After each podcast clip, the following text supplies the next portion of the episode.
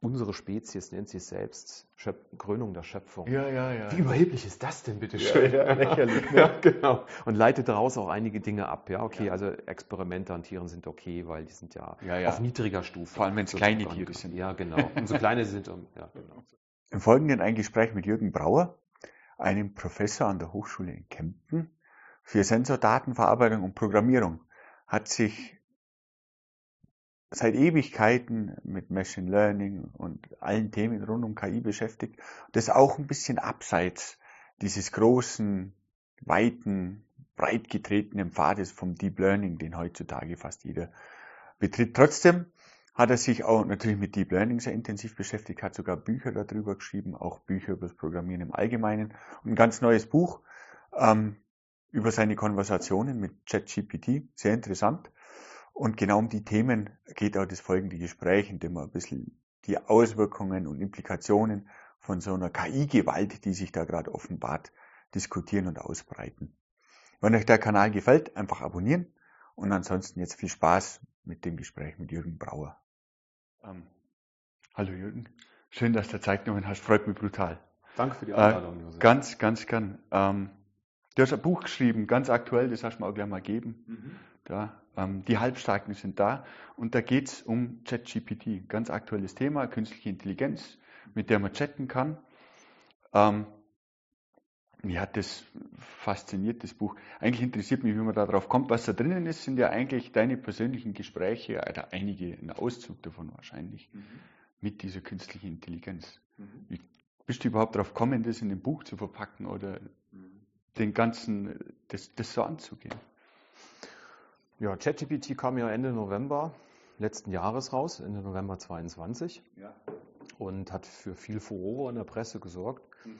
Und ähm, ich wollte einfach mal ausprobieren, halt, was dieses ChatGPT halt kann.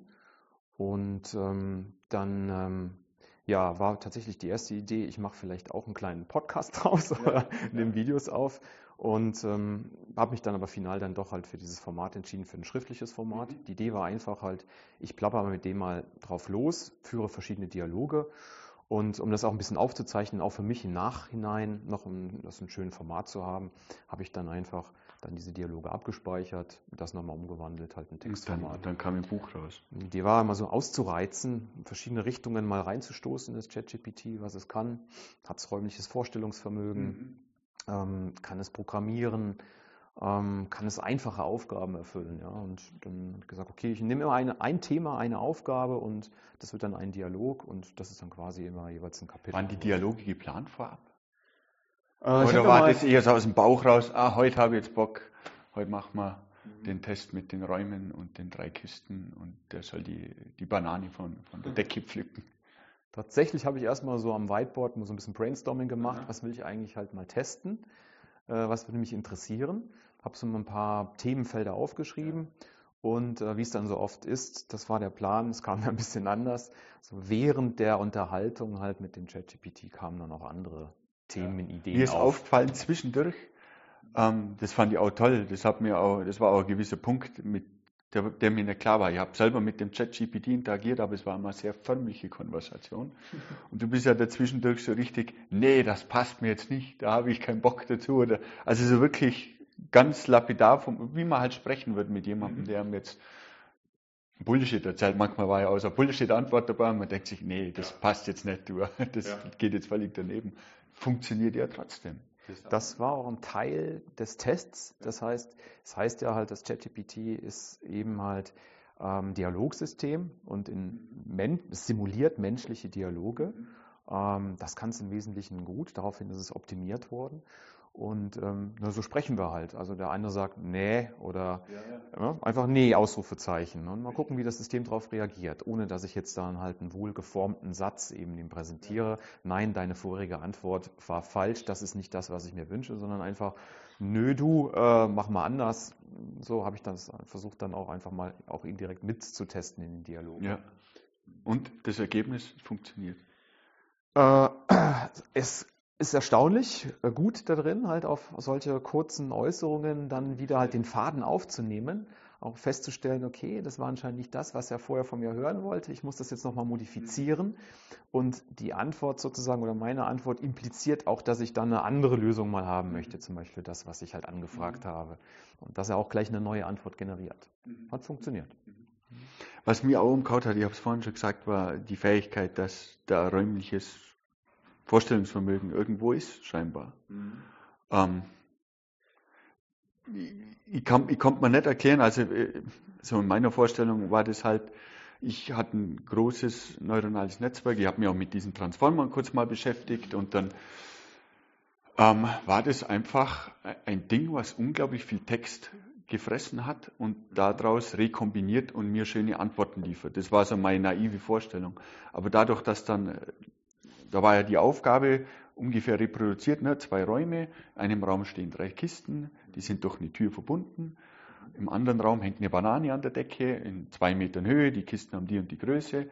Wie komme ich an die Banane ran? Und dann antwortet der, ja, ich nehme die Kisten, trage sie rüber, stapel sie, dann hat er sie verkehrt rum gestapelt oder sowas. Mhm. Aber im Prinzip mhm. hat er die Situation begriffen. Mhm. Ja. Das hat mich absolut umgehauen das war halt auch ähm, ja eine der Punkte, die ich schon auch mal vorher beim Brainstorming ja. eben aufgelistet hatte als interessantes Themenfeld.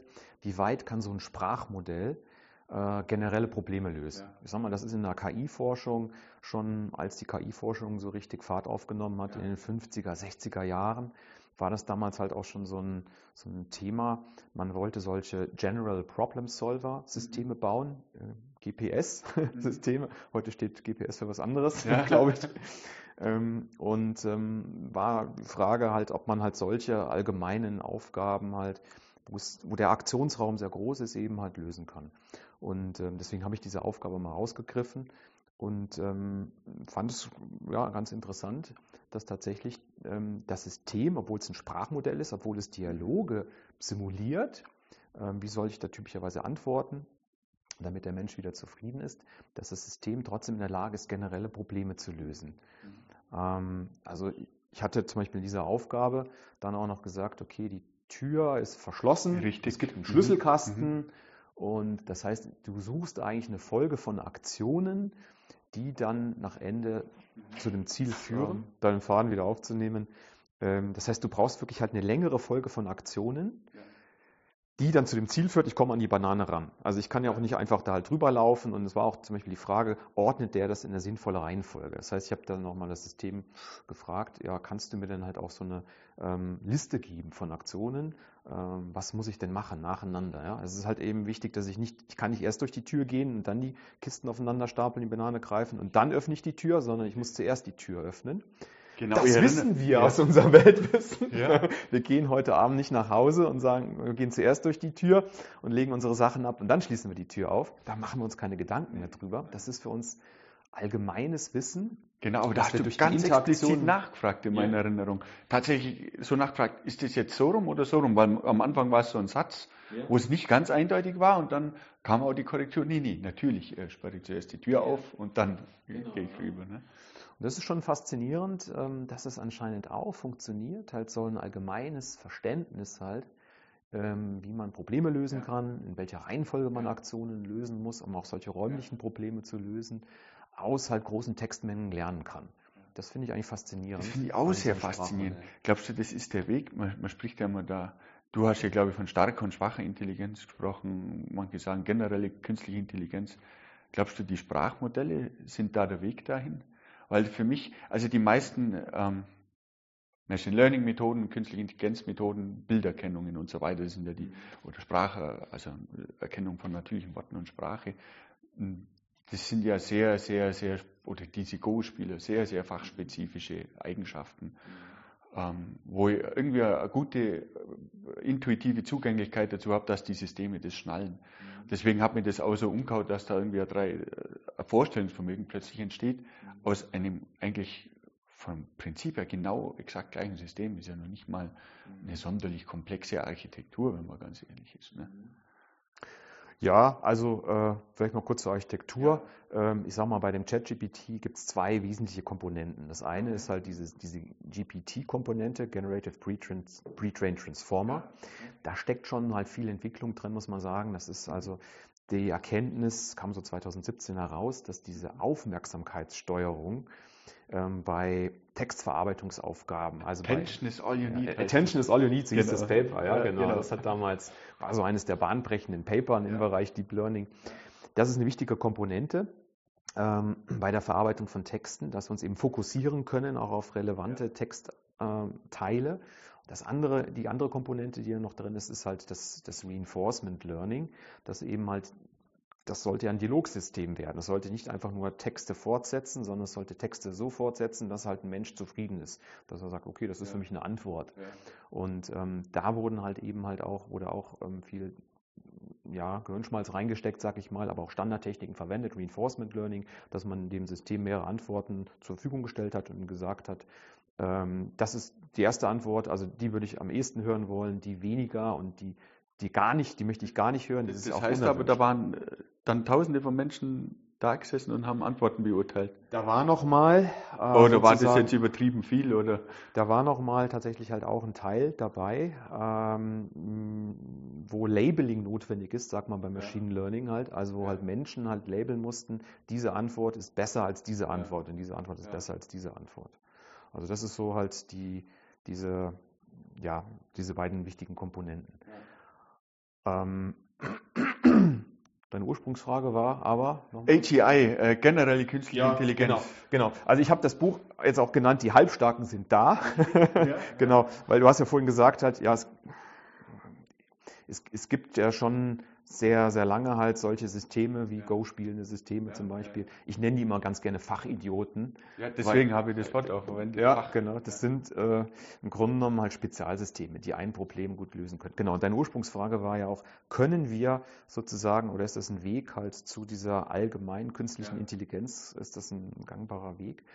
Und ähm, man, man stellt schon fest, wenn man halt sich mit ihm unterhält, es kann vieles. Äh, man ist oft überrascht. Ach, guck mal, das Ja, hat räumliches ja. Vorstellungsvermögen, ja. Ach, guck mal, ChatGPT kann für mich Programme schreiben, programmieren, ja. Ähm, es kann mir einen Dialog umschreiben in einem anderen Stil. Aber es kann auch viele Dinge nicht, äh, die dabei herauskommen bei den Dialogen. Und ähm, trotzdem würde ich so einordnen, das ist irgendwo so jetzt dazwischen, zwischen, Fach, zwischen einem Fachidiot und so einer allgemeinen künstlichen Intelligenz. Deswegen habe ich gesagt, das ist so ein Halbstarker. Weil es gab diese Taxonomie, oder bisher gibt es diese Taxonomie, es gibt schwache und starke Ja, ja genau. Ich finde es ohnehin schwer, das zu beurteilen. Ich meine, ähm, wenn man Intelligenz beurteilen will, ist das schon mal schwer. Ne? Was ist jetzt intelligent, was ist nicht intelligent, keine Ahnung. Wenn ich mir manche Menschen anschaue, frage ich mich, äh, und umgekehrt äh, geht es wahrscheinlich, geht's wahrscheinlich genauso. Fachidiot. Ja, genau, genau. Für andere bin ich auch selber ein Fachidiot. Ähm, und dann äh, waren immer solche Definitionen, die man in den Textbüchern gelesen hat. Naja, eine künstliche Intelligenz ist das, wenn es äh, Dinge machen kann, zum Beispiel, die der Mensch gerade eigentlich noch besser kann. Und jetzt dreht sich das ja schon seit ein paar Jahren um. Ne? Jetzt haben wir Bilderkennung, die eigentlich besser Dinge erkennen auf Bildern als Menschen, je nachdem, um was es geht. Aber da gibt es ja viele Beispiele aus Krebstherapie und weiß Gott wo, wo man wirklich tolle Dinge erreicht hat damit, wo man also in, in fachspezifischen Dingen da ganz toll wird. Und dann hat man aber immer nur das Gefühl, das ist ein Fachidiot, das ist kein Problem. Und dieses ChatGPT, das hat für mich das erste Mal diesen Effekt gehabt. Ähm, die Kommunikation damit war nicht so wie mit dem Werkzeug. Davor waren es immer Werkzeuge, mit denen ich kommuniziert habe, die ich trainiert habe, die ich genutzt habe. Und da kam jetzt so dieses, und das war fast ein unangenehmes Gefühl im ersten Moment, wenn ich ehrlich bin. Wenn ich, wenn ich dem halt wirklich so kommunizieren kann, wie mein Gegenüber, mit dem ich jetzt mit dir zum Beispiel Ja. diskutiere, und der fängt an, mir eigentlich äh, auf eine eigene Art und Weise zurückzudiskutieren. Ja, ja.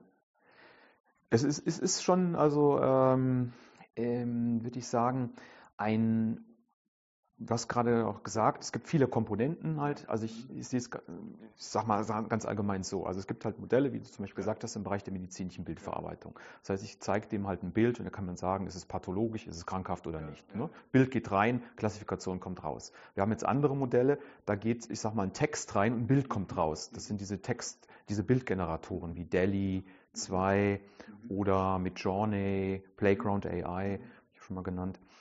Ähm, es gibt andere Modelle, gibt es schon länger, da gibt ein Text rein, ein Text auf Italienisch und ein Text auf Französisch kommt raus.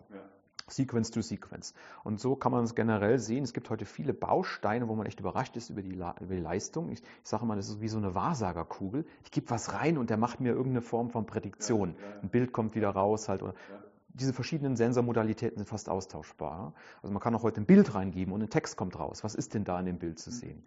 Und jetzt haben wir hier eine Komponente sozusagen, Text geht rein, Text kommt raus. Und das kombiniert mit den anderen Bausteinen könnte schon ein interessanter Weg sein, halt eben halt um eine generelle oder noch eine stärkere künstliche Intelligenz zu bauen. Ich glaube aber, es fehlt noch eine, eine wichtige Komponente, äh, und zwar die Aktorik. Aha. Da gibt es ja diese Embodiment-These, oder? Die eigentlich sagt, dass eine KI ohne Körper nie so denken kann wie ein Mensch, mehr oder minder. Mhm. Ist das ungefähr? Genau, also es ist so, so ein Klassiker, äh, gibt es auch ähm, viele prominente Forscher, die also diese These sehr stark vertreten, dass man sagt, okay, wenn man wirklich so eine menschenähnliche Intelligenz haben möchte, so eine allgemeine Problemlösefähigkeit, dann braucht eigentlich auch die KI einen Körper, damit sie Erfahrungen halt in der realen physischen Welt sammeln kann. Also du musst sozusagen halt auch einfach mal, das, was wir gerade besprochen haben, einfach lernen. Ich kann den Raum nicht wechseln, ja. wenn die Tür verschlossen ist. Ich muss ja. die Tür erst aufmachen, ja, also die Klinke runterdrücken. Ja. Und wenn ich die Klinke runterdrücke halt und es geht aber nicht auf, dann muss ich vielleicht zum Schlüsselkasten rennen. Ähm, viele Dinge, über die wir nicht mehr nachdenken halt, weil wir schrittweise über viele Jahre so aufwachsen.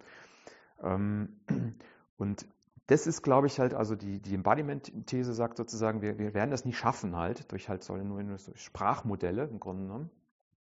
Ähm, so, so, ein, so, ein, Gehirn, was halt wie so ein Reagenzglas da sitzt und ja, es hat keinen Körper, es kann keine Erfahrungen sammeln. Und da war ich ein bisschen überrascht, dass es doch eben halt einige Probleme, die räumliches Vorstellungsvermögen ähm, benötigen, lösen konnte.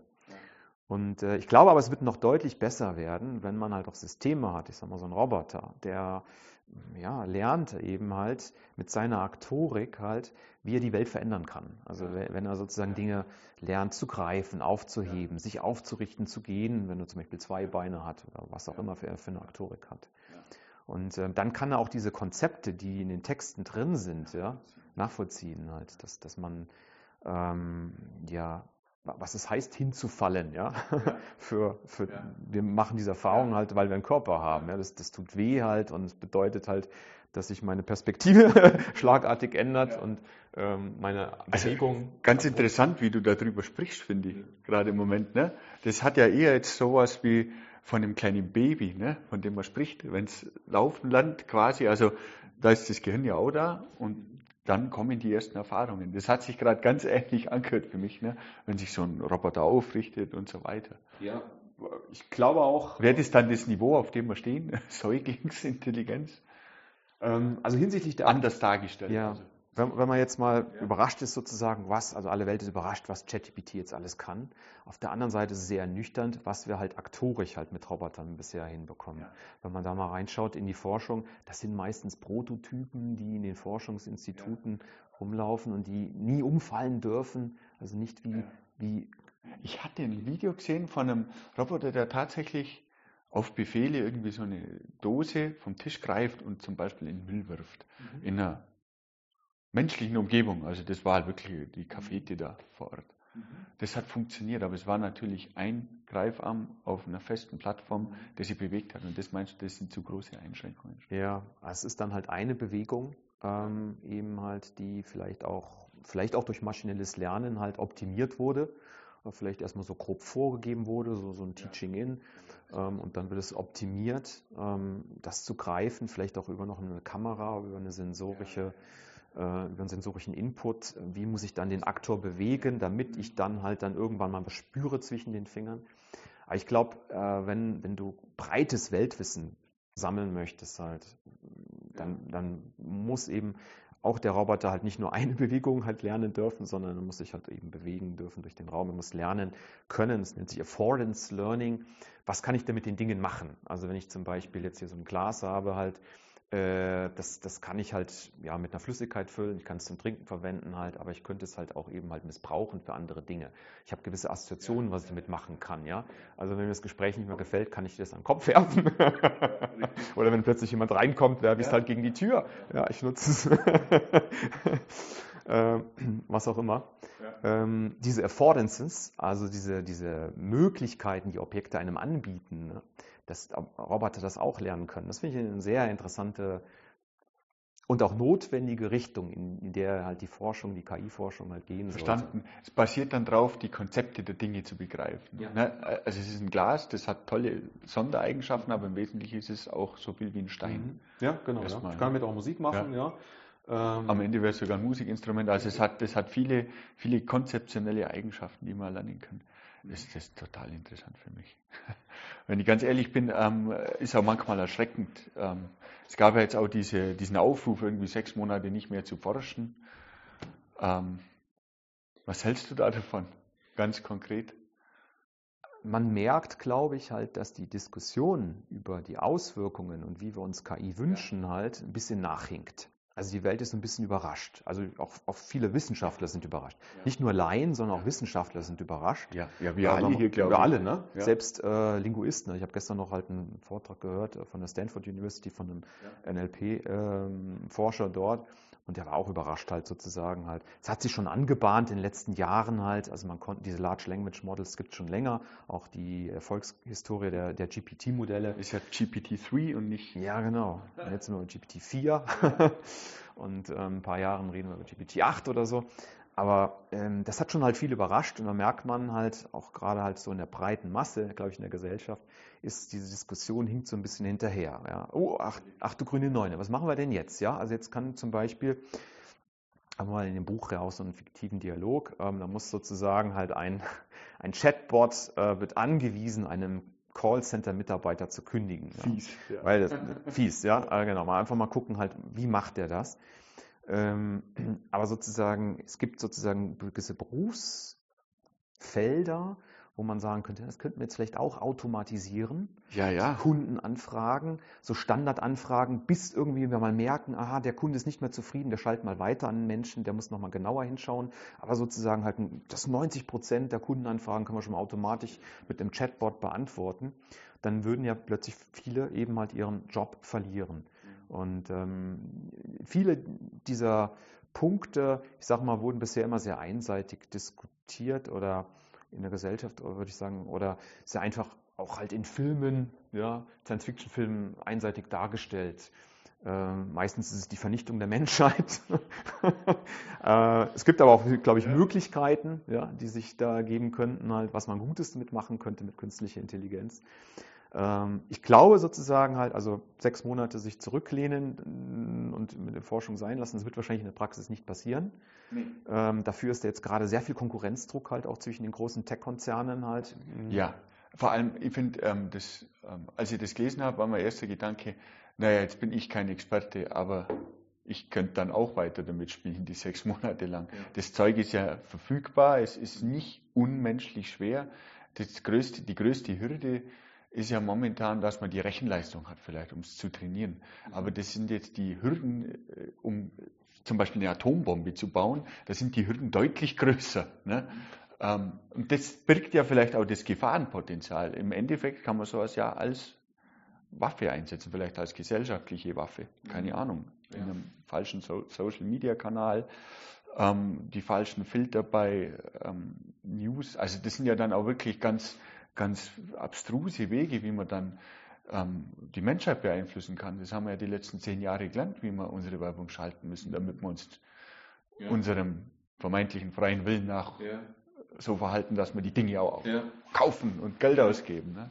Also ein Punkt, den du gerade auch angesprochen hast, halt, ähm, ja, also man, ähm, nicht jeder kann heute halt diese riesigen Sprachmodelle trainieren. Ähm, ich nehme mal kurz Bezug auf den Vortrag, den ich gestern gehört hatte. Der hatte eine witzige Folie die hieß halt, also es war so ein, so ein Abflussdiagramm. Die Frage war, hast du 50 Millionen Dollar und äh, hast du eine Vorliebe für Deep Learning Infrastruktur? Wenn ja, dann baue dein eigenes LLM, Large Language Model. Wenn nein, dann bist du auch in meinem Lager, wo ich bin. Was können wir denn überhaupt heute noch machen? Ja? Das heißt also erstmal ist schon mal eine interessante Beobachtung. Zum jetzigen Zeitpunkt können nur die großen Tech-Konzerne, die halt Millionen von Dollar halt in das Training von diesen äh, Sprachmodellen stecken, die von Scratch wirklich trainieren. und die auch betreiben. Ich denke, das wird sich verändern. Also die Modelle werden wahrscheinlich kleiner werden, effizienter werden halt und und und, dass wir das das ist eine Entwicklung, die, die man oft findet. Früher, hatten, früher gab es auch nur große Firmen, die hatten die Mainframe-Rechner und es hat lange gedauert, bis ja, in die ja, Homecomputer kamen. Richtig, ja. richtig. Ja, genau. Also das, das ist schon, äh, das ist aber, das ist der Status quo. Ja. Also es, es, kann sozusagen halt nicht jeder. Das ist auch, ähm, finde ich, problematisch, wenn jetzt zum Beispiel OpenAI entscheiden würde, komm, wir schalten ähm, das System ab, dann ist ChatGPT, wäre zum heutigen Zeitpunkt plötzlich wieder verschwunden. Ne? Ach du meine Güte, das habe ich noch gar nicht gedacht. ne? Man benutzt es jetzt selber und, äh, oh war ja, das könnte jetzt schon, jetzt, so kurze Zeit später schon ja, Auswirkungen haben, haben, wirtschaftliche Auswirkungen. Den Finger auf, theoretisch auf den Knopf. Also das werden sie wahrscheinlich nicht machen, weil äh, sie jetzt auch inzwischen damit Geld verdienen. Es gibt ja die, gibt ja die ChatGPT Plus Variante. Ja, was kann die eigentlich mehr? Äh, können wir nachher drüber sprechen. Ja, äh, du hast einen besseren Zugang. Also du hast einen stabileren Zugang. Also als ich das, ähm, als ich die Dialoge führen wollte, hat es mich auch irgendwann genervt. Das war dann immer, kennt wahrscheinlich jeder, der schon mal sich mit ChatGPT äh, ein bisschen unterhalten hat. Ich ähm, kann mit der kostenlosen nicht. Variante. Geht gerade nicht, out of capacity. Ja. Ja, genau. Der andere Punkt, den, den du vorhin angesprochen hast, genau, also man kann auch halt ähm, ähm, Unsinn damit machen. äh, man kann natürlich dann ähm, Fake News erzeugen. Ähm, was, was, ich zum Beispiel auch mal jetzt gehört habe, es war, es gab so eine, Microsoft möchte halt in ihre Suchmaschine Bing ja. das integrieren, um, ich sag mal, etablierten Platzhirchen da halt ein bisschen ja. Prozente vom Suchmaschinenmarkt halt abzu, abzuzweigen, nach, nachvollziehbarerweise. Ja, oder den Platz, ja. ja. wissen alle, um welche Firma es geht. Ähm, und ähm, da gab es jetzt also so eine Testvariante äh, für eine neue Variante, die dann halt dann freigeschaltet werden sollte halt. Und ähm, da gab es zum Beispiel einen Studenten halt in ähm, München, ich weiß nicht, ob du die Geschichte mitbekommen hast, der war bei den Beta-Testern dabei und der hat auch mal versucht halt herauszufinden, nach welchen Regeln das System funktioniert. Und ähm, hat dann halt über, nach einiger Zeit, also hat halt hin und her probiert und hat es dann auch geschafft, dem System das zu entlocken ähm, nach welchen Regeln halt äh, es, es, antwortet. Ähm, also was es zum Beispiel nicht sagen darf. Ja. Also es soll sich immer kurz halten, es soll, darf halt niemand beleidigen und so weiter. Und es hat dann eine Liste von Regeln ausgespuckt. Der Student ähm, hat das dann veröffentlicht, ähm, ich glaube bei Twitter war es, und ähm, die, die, neue Variante, die ist ja auch in der Lage, nicht, ist nicht nur trainiert auf alten Texten, sondern auch in der Lage, im Internet halt sozusagen halt wieder neue Informationen zu crawlen. Ist tatsächlich über diesen Twitter äh, von dem Studenten gestoßen und hat dann, das hatte dann die Auswirkung, ähm, weil es durfte, das System durfte ja sozusagen halt nichts ähm, über sich erzählen, diese Regeln, hat sich dann halt sehr ähm, aggressiv gegenüber halt diesem Studenten verhalten. Ähm, und äh, ja, und dann fand ich ja interessant, ja, also was, was könnte das bedeuten, ja? Also wenn so ein Sprachmodell oder so eine künstliche Intelligenz dann auch in der Lage ist, halt halt zu schauen, was schreiben die Leute über mich. Und ähm, wenn man dann zum Beispiel solche Systeme verwendet, später zum Beispiel, um sich über Bewerber zu unterhalten. Also hier hast du ein Verzeichnis, guck doch mal da rein. Da liegen halt irgendwie die CVs, die PDFs ja, von den ganzen Bewerbern. Was meinst du denn, wer würde denn auf folgende Stelle bei uns halt gut passen? Ja, und dann unterhält mich mit dem.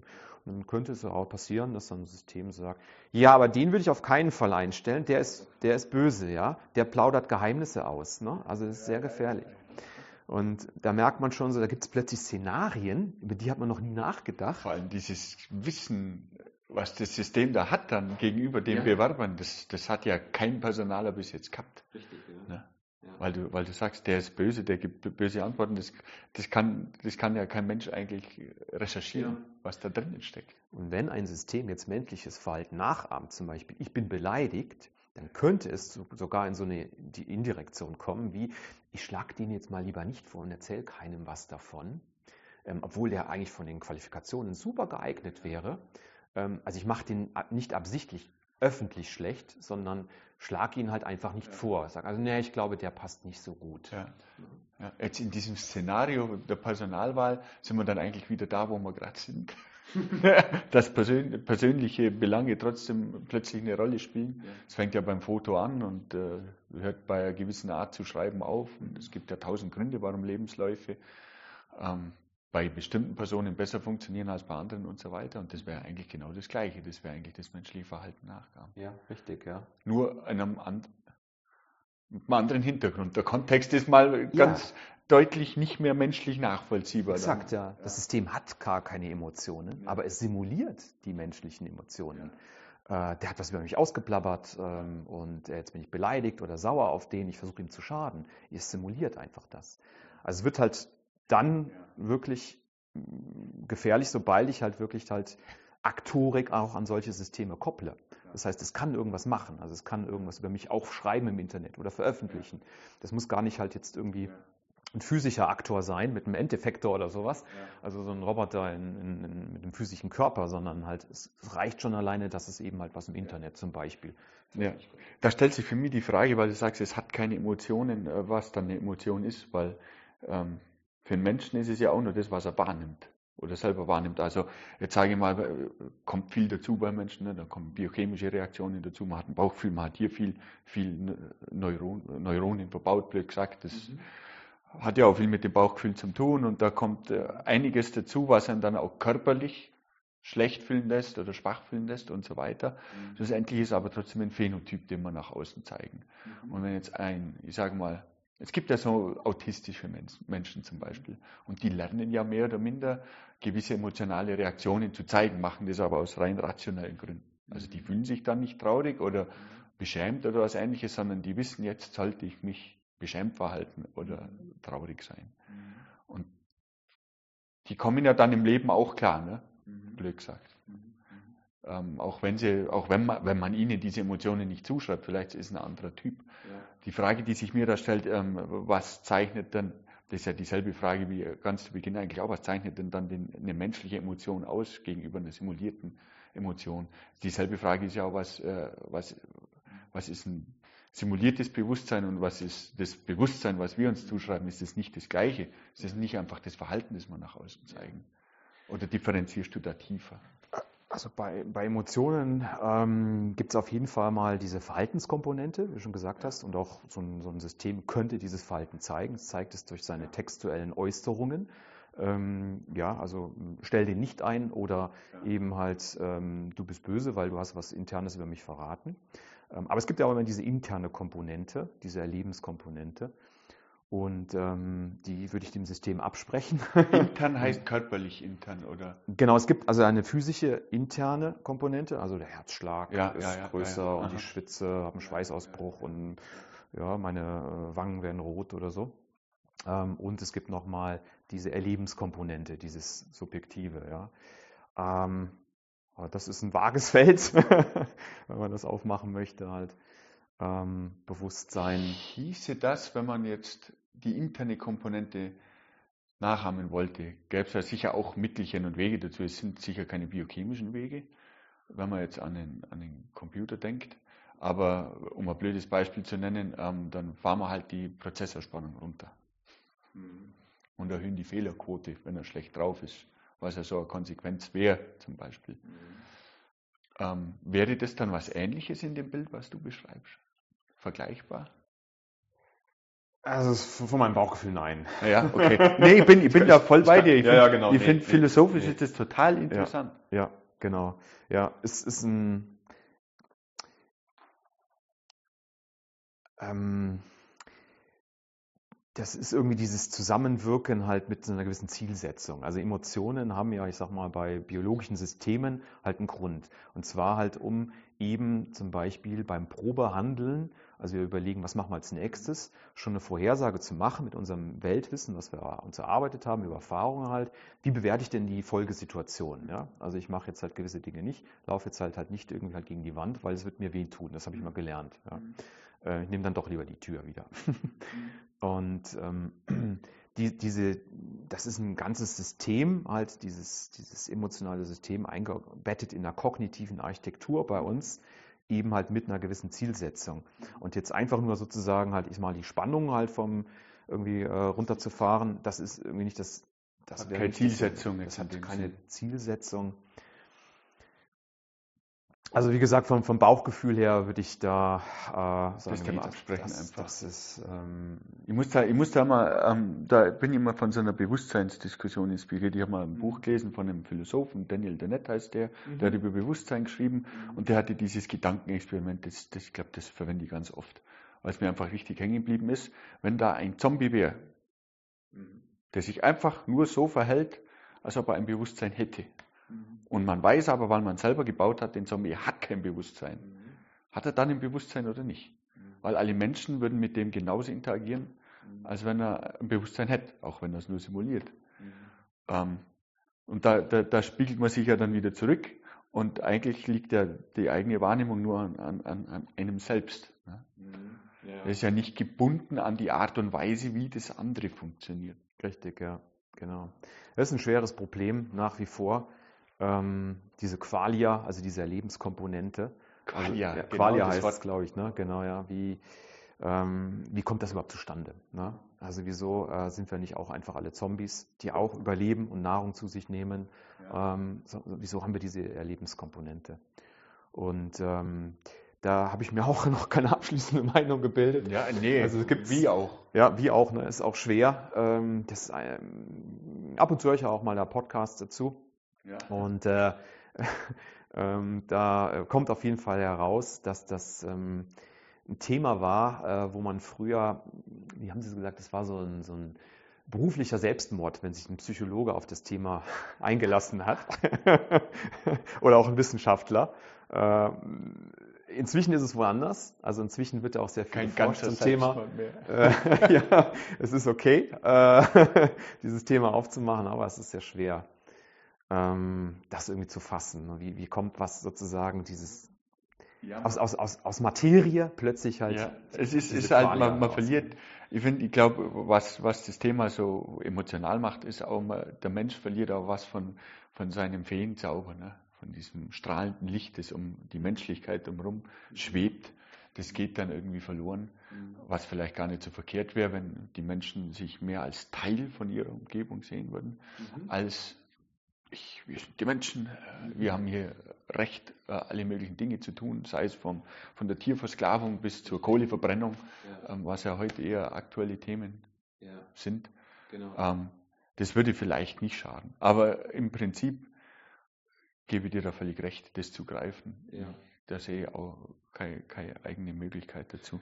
Also ich finde es schon noch, äh, um noch mal kurz den Punkt zu kommentieren, ja. Also ähm, Unsere Spezies nennt sich selbst Schöp Krönung der Schöpfung. Ja, ja, ja. Wie überheblich ist das denn, bitte schön? Ja, ja, lächerlich. Ne? ja, genau. Und leitet daraus auch einige Dinge ab. Ja, okay, ja. also Experimente an Tieren sind okay, weil die sind ja, ja auf niedriger Stufe. Vor allem, wenn es kleine Tiere sind. Ja, genau. Umso kleiner sie sind, um, ja, genau. umso besser geht's.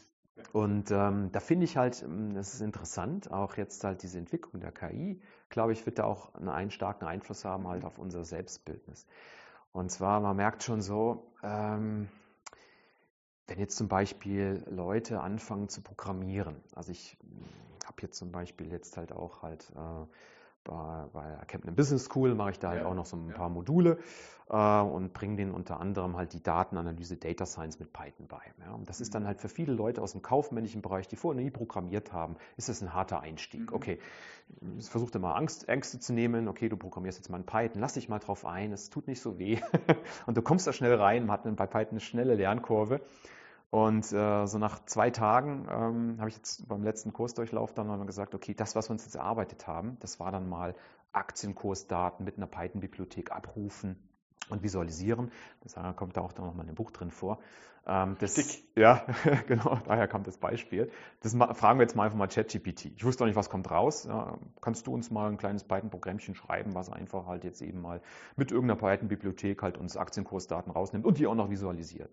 Und ähm, dann hatte, klar, kein Problem, hier ist der Python-Code und das konnte man so rüber kopieren in ein Jupyter Notebook und es ließ sich ausführen. Und das sorgte dann auch, habe ich schon gemerkt, so ein bisschen für Ruhe, sag ich mal, ja.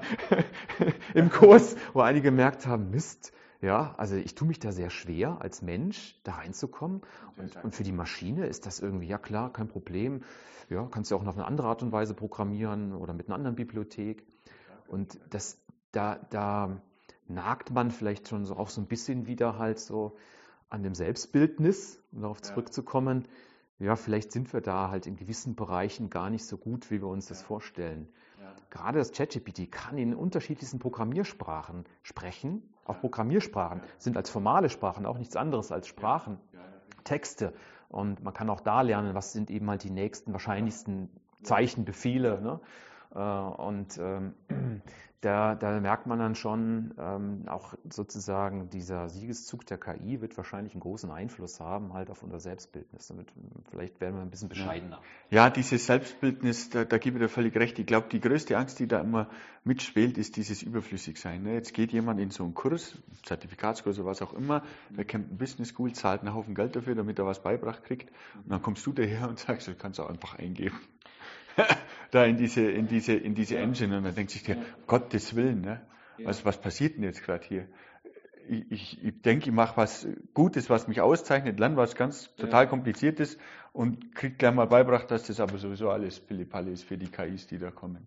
Ja, also man, man investiert als Mensch Zeit, um eine Kompetenz zu lernen und denkt auch, man hat dann halt äh, was mehr, äh, ja. was andere vielleicht nicht haben, sozusagen, was ein Plus ist, als, als was meine Mobilität auf dem Arbeitsmarkt erhöht. Das tut es auch und ist auch wichtig.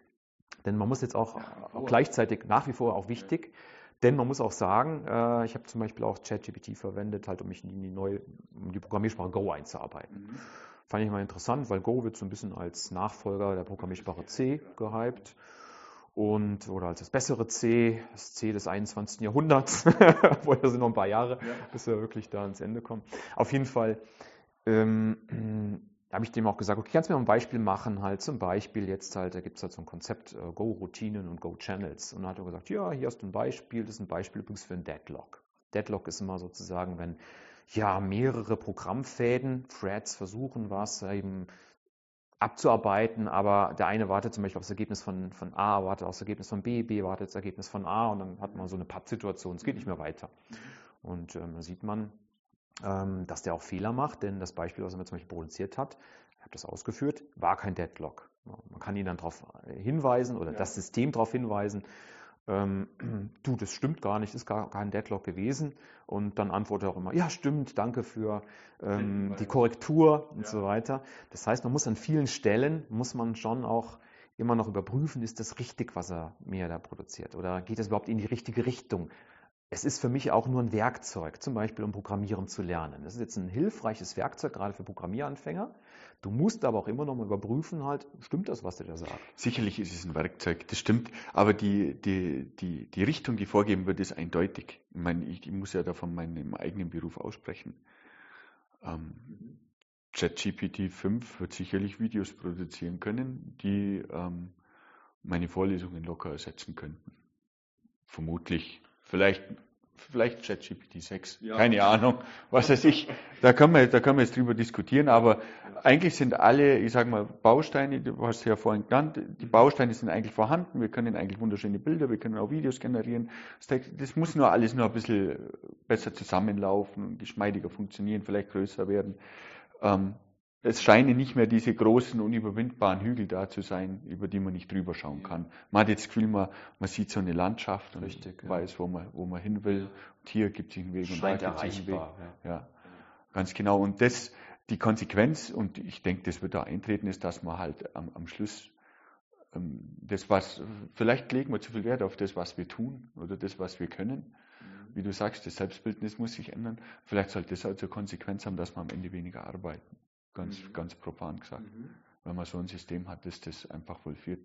Und da, das zeigt sich für mich aber auch Teil dieses Selbstbildnisses gerade scheinbar ganz, ganz viel die Arbeit bei ganz, ganz vielen Menschen. Mhm. Arbeit und, und Können, mhm. was da im Mittelpunkt steht. Ja. Ne? Teil oder ein größerer Teil wird sicherlich in der nächsten Zukunft halt immer weiter automatisierbar ja. werden. Dinge, die heute nicht automatisierbar sind. Genau. Das wird sicherlich dann auch zum gesellschaftlichen Wandel führen. Ich bin, ähm, bin total neugierig, was ja, da passiert. Genau, ja. Es ist schwer zu postulieren, ja, ja. vorher zu sagen, was da passiert. Du hast ja, du hast ja ChatGPT gefragt nach der Zukunft mal. Ne? waren dann auch, das waren tatsächlich diese Standardsätze, die sich dann irgendwelche, mhm. da habe ich das Gefühl gehabt, das kam irgendwo von diesen ja.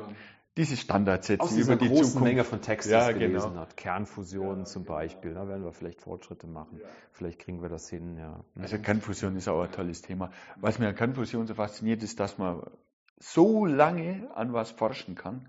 ohne noch zum Ergebnis zu kommen. Momentan gerade, ähm, weil so viele Technologien einfach noch zu mhm. unterentwickelt waren bis dahin. Das ist absolut faszinierend. Ähm, was mir ein bisschen irritiert, ist ein bisschen dieser Hype um Kernfusion. Das ist vielleicht bei KI vielleicht was ähnliches, wobei da sehe ich es anders. Aber bei Kernfusion, da hat man mal dieses Sonnenfeuer auf Erde und alle Energieprobleme sind gelöst, aber genauso ist es nicht. Mhm. Die Fusionskraftwerke werden unerschwinglich teuer sein, mhm. bevor da irgendwann mal irgendwie mhm. äh, ja. Energie produziert werden kann für die große Allgemeinheit. Bei KI sehe ich den Punkt halt ein bisschen anders angehaucht, weil diese Geldmengen, da geht es nicht um 50, 100 Milliarden mhm. momentan, sondern es geht jetzt schon nur um 50 Millionen mhm. mit, dem, mit dem Haken dran. Naja, außer du nimmst halt ein vorgefertigtes Modell und trainierst vielleicht bloß ein bisschen nach oder so, dann tun es vielleicht auch ein paar tausend Euro oder vielleicht mhm. dein Laptop auf dem Küchentisch. Mhm. Und das, das zeigt mir, dass diese, diese Wende eigentlich näher steht, wie jetzt das, was die Fusion vielleicht als Wende verspricht mit der Energie. Wobei man den Satz, den du vorhin gesagt hast, äh, da wurde halt viele Jahrzehnte geforscht, ohne dass du was rauskam. War ja, ja. jedes Gleiche. Ne? Das ist eigentlich fast dasselbe. Ne? Also wenn man überlegt, wie viele ah, KI-Projekte gestartet wurden, wie viel Geld da reingefuttert gefüttert ja. wurde, halt in 50er, 60er, 70er, 80er Jahren bis, bis eben vor kurzem, ich sag mal so 2000 11, 12 boomt das Thema erst. Wir haben ja erst so eine Dekade erst, wo es richtig gut funktioniert. Muss man auch sagen, Wahnsinn, wie lange wir gebraucht haben, halt, bis wir so ein paar einfache Aufgaben lösen konnten. Und da sind, ähm, das ist also wirklich so eine Geschichte, die sich da auch wiederholt. In den 50er, 60er Jahren gab es äh, Projekte, zum Beispiel das Summer Vision Project, war mal so ein Proposal, zeige ich den Studenten auch ganz gerne in der Vorlesung Computer Vision. Ähm, guck mal hier, das war ein Proposal, äh, ich weiß nicht mehr genau, in welchem Jahrzehnt es war, als 60er oder 70er Jahre. Da ähm, hat man sich auch überlegt, ja, wir, wir nehmen ein paar Studenten und ein paar wissenschaftliche Mitarbeiter, ein paar Profs und dann machen wir so ein schönes Sommerprojekt halt.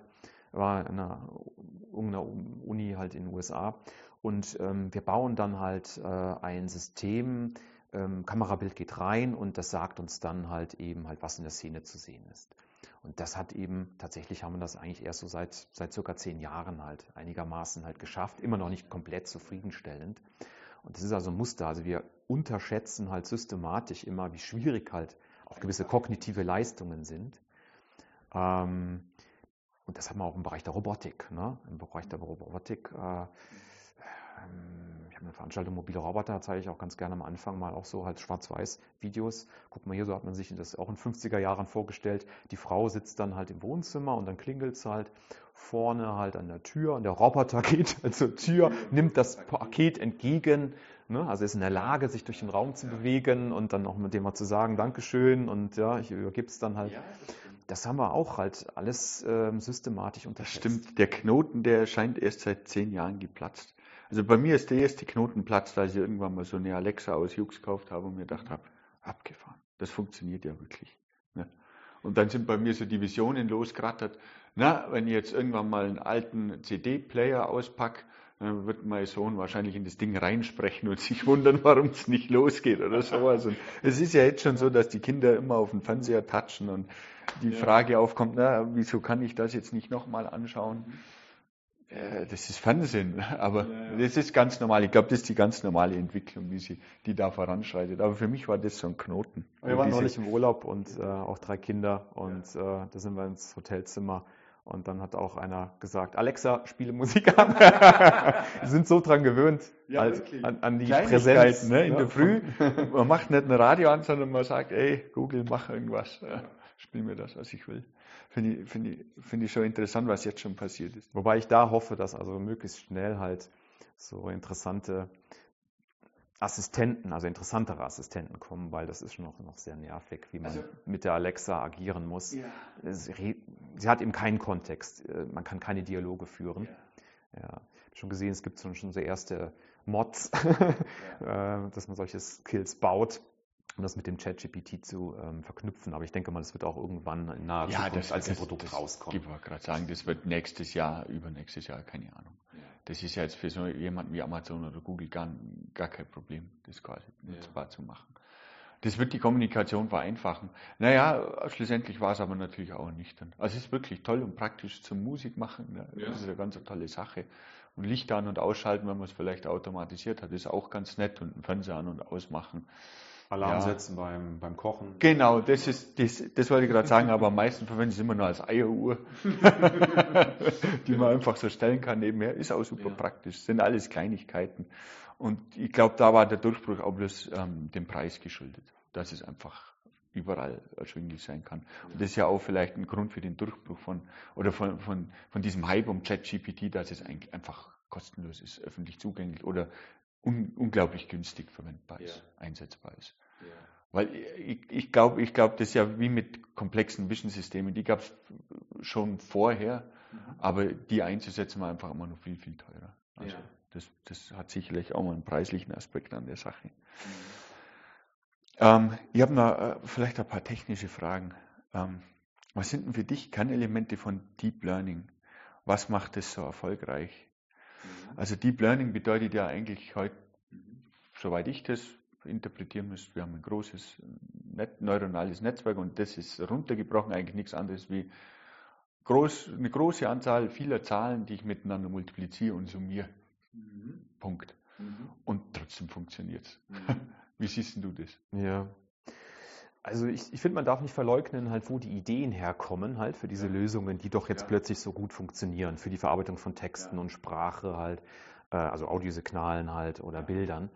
Und die kommen eben, die haben uns abgekupfert halt von Prinzipien der menschlichen Informationsverarbeitung.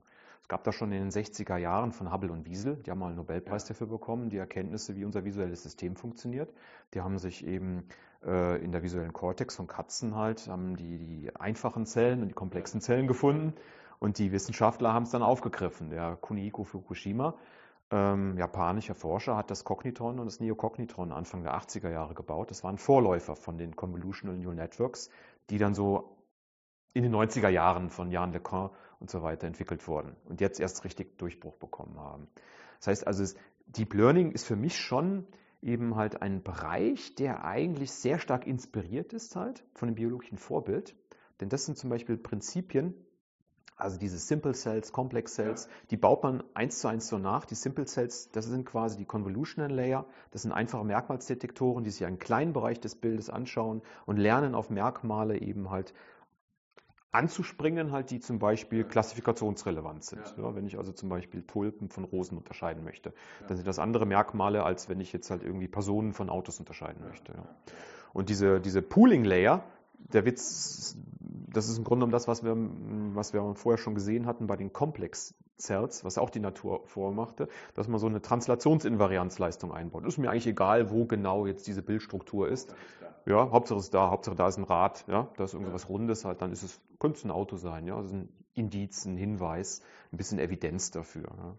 Also das ist, das ist für mich zum einen halt Deep Learning, das heißt, äh, wir gucken uns viel ab von den Neurowissenschaften, vom biologischen Vorbild. Das andere ist, ähm, heute sind wir aber auch, lösen wir uns immer weiter davon.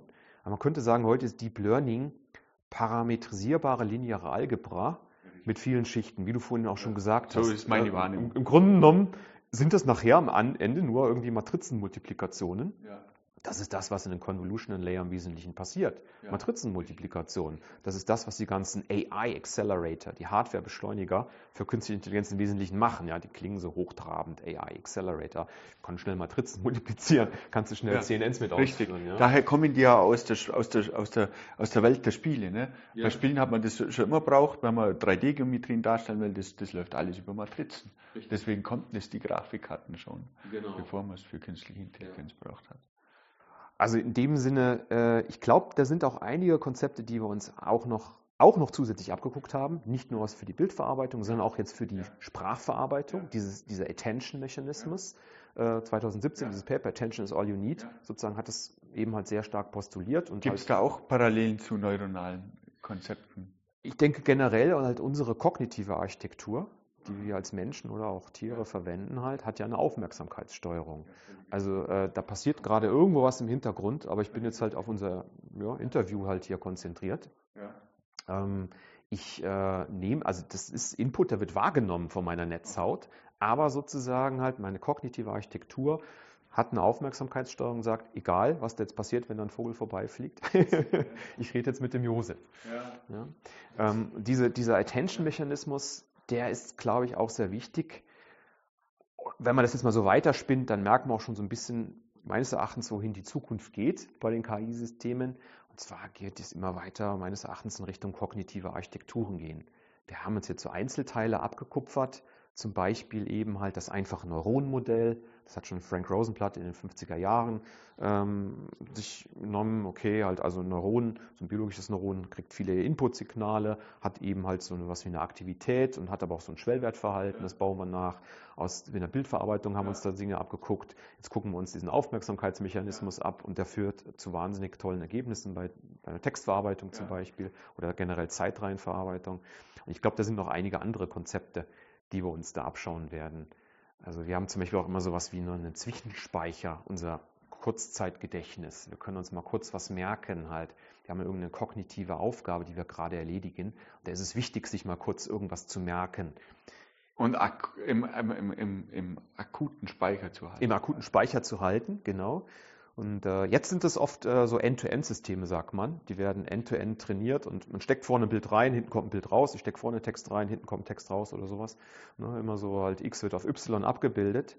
Ähm, ich glaube aber, es wird mehr halt Richtung iterative kognitive Architekturen geben. Zum Beispiel ein System, was kriegt ein Bild rein, guckt sich das Bild an und sagt, okay, ja, aber okay, mein erstes Ergebnis ist, es könnte eine Straßenszene sein, ja. Ähm, aber sozusagen jetzt in einem weiteren kognitiven Zyklus halt, ich kann mir dieses Ergebnis, Berechnungsergebnis vielleicht ablegen, sowas zum Beispiel ja. wie im Kurzzeitgedächtnis. Ja. Denke ich mal nochmal drüber nach, ja. ob das wirklich eine Straßenszene ist oder ob das vielleicht halt eben. Diese zeitliche Komponente ist ja noch völlig außen vor bei den jetzigen Modellen. Ja, genau. Ne? Das, da, es gibt doch diese Spiking Neuronal Networks, mhm. ne? die ja. ahmen das ja dann eigentlich genau, die versuchen die Neuronen noch genauer nachzuahmen. Genau. Da werden dann einzelne Pulse tatsächlich übertragen und haben auch eine zeitliche Komponente. Ja. Finde ich auch hoch. Gibt es da neue Ansatz. Ergebnisse? Keine Ahnung, ob du die da auskennst. Ähm, der Spiking Neural Network Ansatz, das war immer wie so ein bisschen ein paralleler Ansatz, so, so, so, so, so eine Abzweigung, auf der sich, ich sag mal halt, deutlich weniger Leute getummelt haben. Ja. Im deutschen Puls verarbeitende neuronale Netze. Aber es gab auch ein paar Wissenschaftler, die das hauptsächlich gemacht haben. Und da gibt es auch ein paar Bücher, gab es da auch zu, ja. zu Spiking Neural Networks. Ähm, die haben natürlich halt erstmal das, es ist auch ein bisschen mehr an der Schnittstelle, ich sag mal, der Neurowissenschaften halt und der Informatik, wo man sagt, okay, wir wollen auch das menschliche Gehirn verstehen, deswegen versuchen wir es halt genauer nachzubauen. Wir haben genauere eben halt Neuronenmodelle, ähm, die, äh, wo wir nicht eben die Feuerrate simulieren, wie schnell feuert so ein Neuron, sondern genau wann findet das Aktionspotenzial statt. Also viel biologisch plausibler. Ähm, damit wir zum Beispiel auch äh, Daten aus den Neurowissenschaften, die wir mal aufgezeichnet haben, ähm, reproduzieren können. Ja? Kann dieses Modell eben halt genau dieselben Ergebnisse, Spike-Patterns, äh, Spike-Train-Patterns äh, liefern, zum Beispiel. Die haben halt das Problem, sag ich mal, fühlt sich so ein bisschen an, glaube ich, dass sie sich halt an Spine so eine schwere Kugel ketten.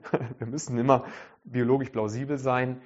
Ähm, meines Erachtens äh, oder meines Wissens nach, aber das ist auch noch gefährliches Halbwissen oder Viertelwissen, mh, schaffen die es halt noch nicht halt Lösungen halt äh, zu liefern, wie wir es jetzt halt schaffen halt mit dem mit dem Mainstream Machine Learning. Ich bin da drüber gestolpert, weil ähm, es gibt ja diese, dieses, äh, diese berühmten handschriftlichen Zeichen da, diesen ähm, MNIST-Datensatz. Mhm. Ne? Genau. Und das war, ein, das war ein Paper genau darüber, dass man mit dem Spiking Neural Network ähm, in dem MNIST-Datensatz auch irgendwie 95 Prozent oder irgendwas mhm. Genauigkeit erreicht hat mit einem gewissen Trainingsmechanismus. Ja. Ähm, gleichzeitig mit der Vielfachen an Rechenleistung, die notwendig war, weil es natürlich viel komplizierter ist, das mhm. ganze Zeit, zeitliche Verhalten mit zu. Der Rechenaufwand ist auch höher. Aber schlussendlich aus diesem Gedanken, den du hattest, dass da das zyklisch, äh, mehr, mehr zyklische Abarbeitung mit reinkommen wird, weil wir ja auch unsere Gedanken spinnen. Mhm. Ne? Ja. Mhm.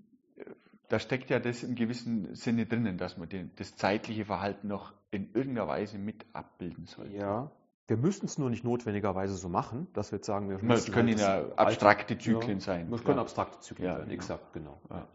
Gibt es da Ideen? Eigentlich ist es schon, die kognitiven Architekturen ist eigentlich auch in dem Sinne nicht ganz neu. Also es gibt ja. schon halt zum Beispiel ähm, SOAR oder ACT-R. Das mhm. sind also m, hm, berühmte m, hm, Vertreter für kognitive Architekturen, die jetzt aber halt nicht m, hm, neuronal ähm, basiert sind, sondern symbolorientierte Architekturen. Die Was haben, heißt symbolorientiert? Ja, Symbol heißt sozusagen halt da ähm, Zeichenketten, die verarbeitet werden, im Wesentlichen. Okay. Ja. Ähm, dienen auch ein bisschen halt, kamen auch ein bisschen aus der Psychologie, die da, dienten halt auch eben halt, um zum Beispiel zu modellieren, wie lösen Kinder eben halt Rechenaufgaben. Ähm, und ähm, sie führten allerdings jetzt immer bisher noch nicht zu Lösungen, praktischen Lösungen, ich sag mal, die Industrie hat. Ja? Also da, da fließt irgendwas übers Förderband, ich muss erkennen, ist es gut produziert oder schlecht. Oder ähm, ja, ich, da gibt jemand einen Text ein und ich möchte wissen, ist das jetzt halt äh, eine Beschwerde oder ist der äh, super zufrieden mit dem Produkt? ähm, da haben wir halt eben halt mit diesem aktuellen Ansatz des Machine Learnings halt mit diesem Neuronenmodell gute Ergebnisse. Aber ich kann mir auch vorstellen, dass wir da halt auch an die Grenzen kommen, dass wir halt wirklich sowas wie eine kognitive Architektur brauchen. Da könnte man halt natürlich Spiking Neural Networks halt einbauen. Ich glaube aber halt eher, dass dieser, das wäre meine Vorhersage, dass dieser Ansatz, dieser Deep Learning Ansatz heute, Deep Learning ist im Wesentlichen parametrisierbare Linearalgebra, dass der weitergeführt werden wird. Also ich denke, die Ergebnisse, die wir jetzt haben, werden wir nicht wegwerfen. Also das, was bis jetzt damit funktioniert, wird wahrscheinlich in Zukunft auch damit funktionieren. Das ist kein Hype. Also ich würde sagen, die, die, Frage steht gar nicht mehr im Raum, weil eben halt ja, Nachweis ja ist da, es, es fließt in Produkte auch, ein. Ne? Es wird auch regelmäßig überall eingesetzt, das, das steht völlig außer Frage. Interessanter Punkt tatsächlich, ähm, was auch den Bezug zu dem menschlichen Gehirn da ausmacht dass dann doch das die Lösung war. Wir ich habe das vorhin schon mal angeschnitten. Es ist ja doch zu faszinierend, dass wenn man einfach simpelste Mathematik nimmt, wirklich, das ist simpelste Mathematik, was hinter Deep Learning steckt, ja. und das einfach massiv anwendet, mhm. dass dann plötzlich Strukturen erkannt werden. Ne? Die strukturieren sich, diese künstlichen Neuronen mhm. oder diese Gewichte, die strukturieren sich und erkennen Strukturen in unserer Umgebung, mhm. ohne dass es ihnen jemand vormacht. Also es gibt ja diese beschrifteten Daten, wie du gesagt hast, aber das geht ja auch ohne beschriftete Daten. Und trotzdem werden diese Strukturen erkannt. Das finde ich, das finde ich unglaublich faszinierend. Gibt es da irgendwelche Einblicke, woran, woran sowas liegt? Also als Physiker habe ich immer das Gefühl, die Entropie steigt an. Es sollte sich irgendwas nicht sortieren. Ne? Es sollte eigentlich nicht besser werden. Ja. Also man muss jetzt erstmal sagen, halt, also zwei Bereiche äh, hast du ja angesprochen. Einmal halt, äh, wir haben Labels, das ist der Bereich des überwachten Lernens, Supervised Learning. Der andere Bereich, der heute noch nicht so stark dominiert, ist der unüberwachte Lernbereich. Selbst das ChatGPT, das GPT, das, das Sprachmodell, das ist self-supervised, sagt man, selbst überwacht gelernt worden. Das heißt, das hat riesige Textmengen, da musste niemand mehr was labeln, aber es ist sozusagen, die Label kommen automatisch, kriegen wir for free wenn wir vorhersagen, was das nächste Wort oder ich habe irgendwie halt einen gewissen, ich mache so ein Masking, ich habe einen Satz und da fehlt halt ein Wort und das Modell muss prädizieren, was kommt denn da für ein Wort rein. Da haben wir sozusagen eigentlich schon den überwachten Bereich. Der unüberwachte Bereich, der, ähm, glaube ich, der ist ähm, auch noch unterforscht. Der wird noch stärker kommen, dass man eben halt einfach auch Strukturen lernt, eben halt ohne, dass man viele Labels hat. Ähm, denn heute müssen noch viele Datensätze dann doch gelabelt werden, gerade im Bereich der Bildverarbeitung. Ja. Ja, muss man eben dem Rechner sagen, das ist ein Auto, muss man so ein Rechteck drum ziehen oder ein Polygon, ähm, das ist eine Person. Das wird, glaube ich, dann ähm, noch besser werden. Aber wie, wieso funktionieren die so gut? Man muss sagen, eigentlich ist es jetzt erstmal ein mathematisches Verfahren heute. Also wir, wir bauen einen Berechnungsgraphen auf. So ja. funktionieren diese Deep Learning Bibliotheken, TensorFlow von Google und PyTorch. Ja. Das sind ein großer Berechnungsgraphen. Jeder Berechnungsknot macht mal so eine Matrizenmultiplikation und wir optimieren halt diese Parameter halt in diesen Berechnungsknoten dahingehend, dass sich irgendwie der Fehler, Loss, eben ja. halt ähm, zum Beispiel zur Klassifikation reduziert. Und in dem Sinne, das nennt sich automatisches Differenzieren ähm, rechnen wir da Gradienten aus und das wird eben halt ja. Reverse Mode gemacht ja. halt, also von hinten ja. nach vorne werden die Fehlersignale zurückpropagiert. Es ist eigentlich ein Optimierungsverfahren. In dem Sinne entzaubert das so ein bisschen, sag ich mal, wo du sagst, okay, das ist toll, dass sich das so entwickelt. Gut, du hast recht, es ist eine Optimierung, es hat eine Zielsetzung und die Zielsetzung Exakt. wird am besten gelöst, wenn es strukturiert ist. Brutal auf eben halt diese, ja. dieser eine Loss, der muss reduziert werden, ich muss die Parameter so einstellen, du kannst dir eigentlich jeden Parameter mal so vorstellen, so stelle ich es mir vor, Ich erkläre es manchmal halt so als wie so ein kleines Stellrädchen. Ich kann das eine Gewicht jetzt größer machen oder kleiner. Und ich drehe so Beim lang, bis es besser Gradientenabstieg weiß ich nicht mal, wie, wie viel größer ich es machen muss. Das ist die Lernrate. Ich weiß nicht, wie weit ich drehen muss. Ich weiß nur, in welche Richtung ich es drehen muss. Das kann ich ausrechnen. Muss ich das jetzt größer oder kleiner machen? Das ist das Einzige, was du eigentlich ausrechnen kannst beim automatischen Differenzieren. Der Rest ist schon ein Hyperparameter, also diese Schrittweite. Wie, wie schnell drehe ich an den Rädchen? Weil ich drehe an allen Rädchen gleichzeitig. Das finde ich wiederum faszinierend, dass es trotzdem funktioniert. Ja, dass man an so vielen Rädchen da dreht.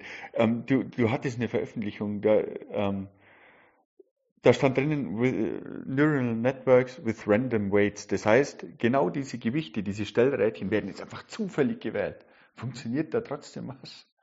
Weil äh, ich, hab, ich bin da drüber gestanden und denke mal, das widerspricht dem Bild, was ich davon habe, diesem Optimierungsproblem eben, wenn man das jetzt zufällig einfach wählt. Genau, ja, das ist ein ganz auch anderer Ansatz, auch weit weg von dem Mainstream-Ansatz, der jetzt gerade eben halt schon seit zehn Jahren halt für diesen Machine Learning-Boom sorgt halt, ähm, wo man im Wesentlichen eigentlich immer wieder diese Modelle halt, diese differenzierbaren Modelle mit dem Gradientenabstieg halt optimiert.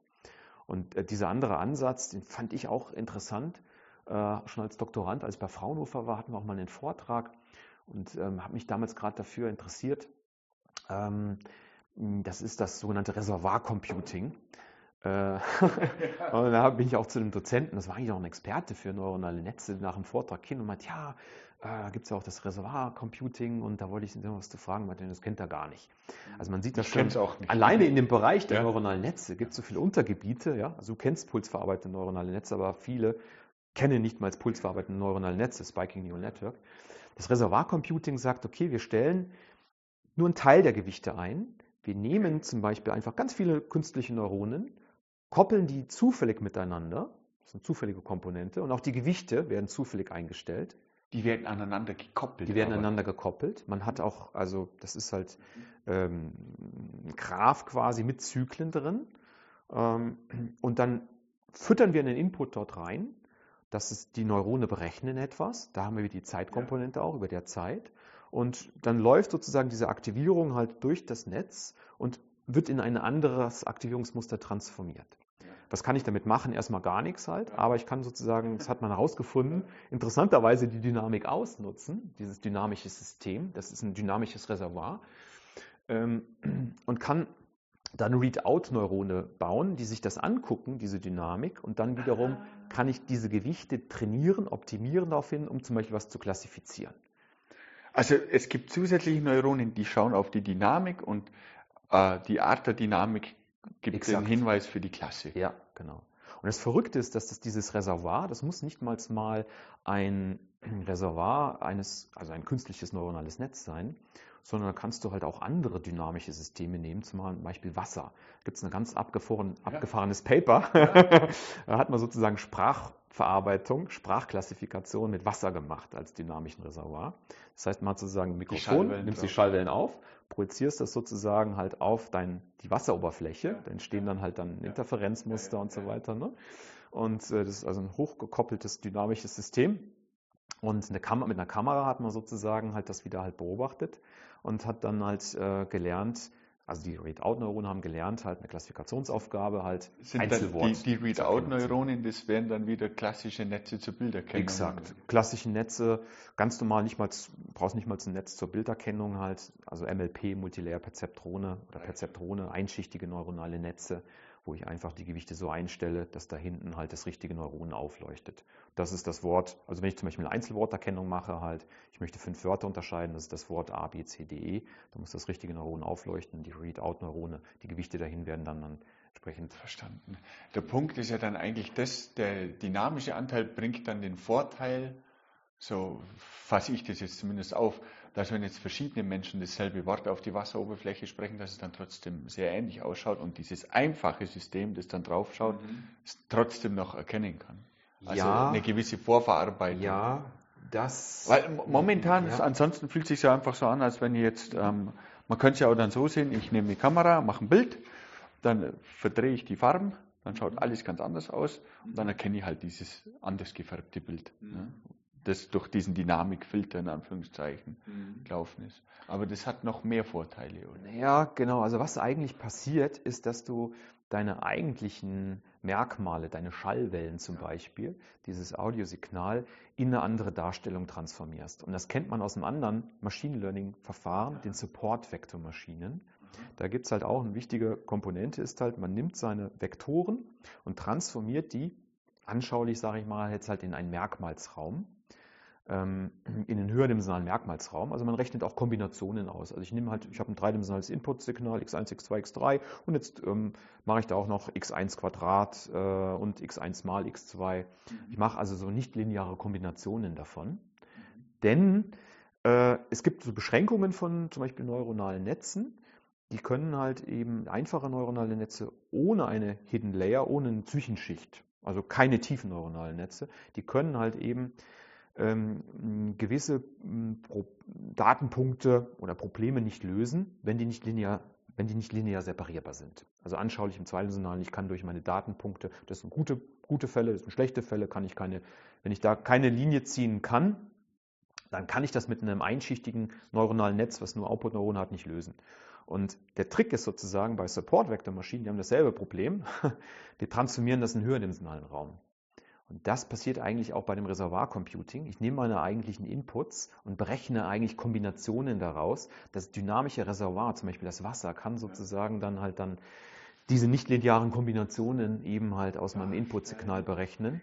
Und dann kann ich das wieder mit einem linearen Netz, also mit einem, mit einem Perzeptron zum Beispiel halt separieren. Ja, das ist Wort A, B, C, D, E. Verstanden. Das heißt, es sind ganz einfache Wahrnehmungs- Netzwerke, die man tatsächlich dann auf die Wasseroberfläche jetzt zum Beispiel richtet, die sind extrem, extrem simpel. Und dieser, dieser Faktor des Nichtlinearen, das ist einfach notwendig, um die, also anschaulich erklärt, wenn es keine Linie ist, dann ist es halt irgendeine Kurve, dass ich eine Kurve zeichnen kann. Ja, genau, anschaulich sozusagen halt in dem eigentlichen Eingaberaum entspricht dann, also man macht auch eine lineare Trennung dann halt, aber in diesem höherdimensionalen Raum, in diesem Feature-Raum, der zum Beispiel durch das Reservoir halt erstellt wird halt oder bei den Support-Vektor-Maschinen halt. Und äh, das entspricht sozusagen halt einer nicht linearen Trennung halt in dem Original-Rohdaten Raum, sage ich mal. Mhm. Wird das weiterverfolgt oder ist das ja momentan ist alles dominiert von den Deep Learning Methoden wahrscheinlich? Also dieses Reservoir Computing, für die, die es interessiert, Azure State Networks heißen die ESNs oder Liquid State Machines, LSMs. Mhm. Ähm, das waren Modelle, die gibt es jetzt halt schon seit vielen Jahrzehnten. Mir scheint, als ob der Bereich auch total unterforscht ist. Ähnlich wie die pulsverarbeiteten neuronalen Netze. Also da, da könnte es auch sozusagen noch mehr Forschung geben, finde ich auch sehr interessant, äh, ich persönlich, ähm, und auch vielversprechend, diese Erkenntnis, dass eben halt zufällige neuronale Netze tatsächlich auch Mehrwert bilden können. Dass man sozusagen nicht alle Komponenten optimieren muss. Ja, verstanden. Ich finde vor allem die Kopplung interessant. Das hat mir also an, an den typischen Netzwerken, wie sie jetzt sind, sind irgendwie alle Neuronen mit allen anderen der folgenden Schichten verbunden. Aber warum, im ersten Moment, wo ich das gesehen habe, alles klar, aber warum kann jetzt das, Neuron aus der ersten Schicht mit, nicht mit dem aus einer, der fünften Schicht verbunden sein? Oder das ist ähnliches. Natürlich, dann kommen die Argumente, kann man ja indirekt erreichen über die anderen Neuronen und die Kopplung kann ich immer erzeugen eigentlich. Aber im ersten Moment war es mir trotzdem nicht klar, warum man sowas von vornherein verbietet, um es zu vereinfachen ja, wahrscheinlich. Das, das ist eben auch was, was man sich wieder auch abgeguckt hat aus den Neurowissenschaften halt. Wenn man sich die Informationsverarbeitung visuellen Systemen anschaut, da gibt es ja eben halt Retina und LGN und V1, V2, V4 und so weiter, Assoziationskortizes. Und da hat man auch festgestellt, äh, oder es war die Vorstellung, die eine Neuronenpopulation in V1 berechnet was, Basismerkmale, schickt ja. das nach V2. Ja. Was wir schon aus der Neurowissenschaft noch wissen, es gibt massiv Rückkopplungen, es gibt auch Prädiktionen von oben nach unten. Okay. ähm, das aber, sind dann die Visionen, die man selber sieht. Oder was? Ja, also wir machen ja auch immer Prädiktionen weiteres wichtiges Konzept, glaube ich, was, was auch immer mehr kommen wird.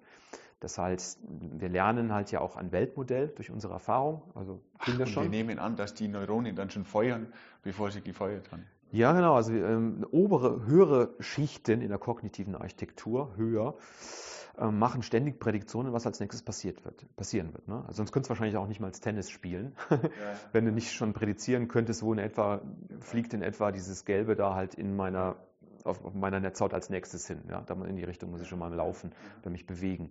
Ähm, ich, ich wäre sonst viel zu träge, sonst könnte ich so ein schnelles Spiel gar nicht spielen. Man muss immer Prädiktionen machen. Das denke ich mal wird auch ein wird bestimmt auch nochmal irgendwann demnächst eingebaut werden. Prediction is all you need.